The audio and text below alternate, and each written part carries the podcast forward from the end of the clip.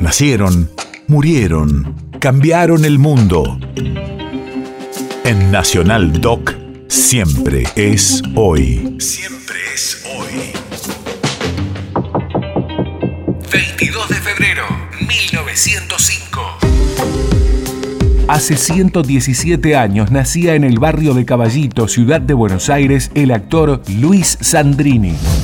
Radio de la memoria. Comenzó su formación humorística a muy temprana edad, influenciado por su padre, actor de circo de una compañía, y sus comienzos fueron como payaso. A los 18 años, con un título de maestro, decidió mudarse a Buenos Aires y comenzó a trabajar en el Circo Rinaldi. Señoras y señores, es para mí un alto honor.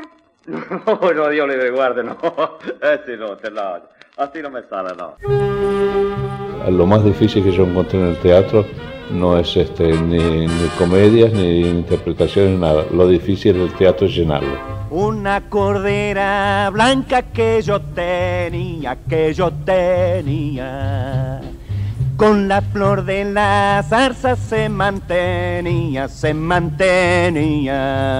Dios libre guarde que boca tengo. Se mantenía. Artista es una palabra muy alta, muy importante.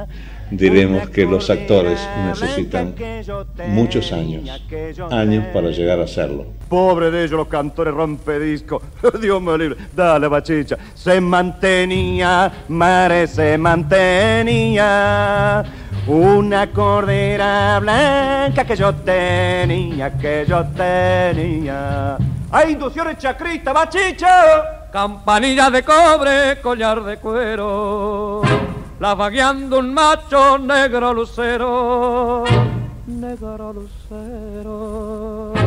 La vagueando un macho negro lucero, negro lucero. Soy yo, el, el que viaja colgado del colectivo. El que durante la semana trabaja para ponerle el hombro a ese esfuerzo que no. País de raíces.